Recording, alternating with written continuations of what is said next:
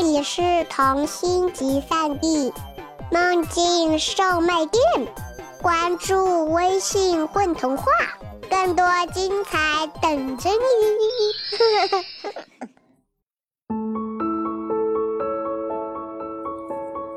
大家好，欢迎收听《混童话》，我是今天的主播叶白。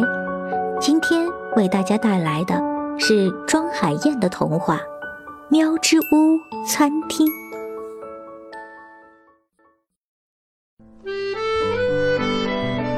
餐厅里飘满了摇曳的烛光，客人们都屏住了呼吸。吉他手的歌像一首苍老的诗。啊，那是多么柔美的音色呀！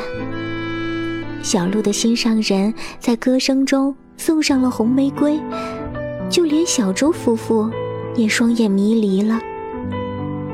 当唱完这首歌，你猜怎么样？餐厅的窗户和门口里里外外挤满了新来的客人，有小鼠一家人、刺猬夫妇、考拉少爷，还有还有一个穿着粉色裙子的漂亮少女，她简直像盛开的樱花一样出现在了门前。请问，这里需要店员吗？啊，需要的。我甚至还没来得及说话。阿信已经高兴地走到了那个少女跟前。正好缺一个人手呢，你就留下来帮忙吧。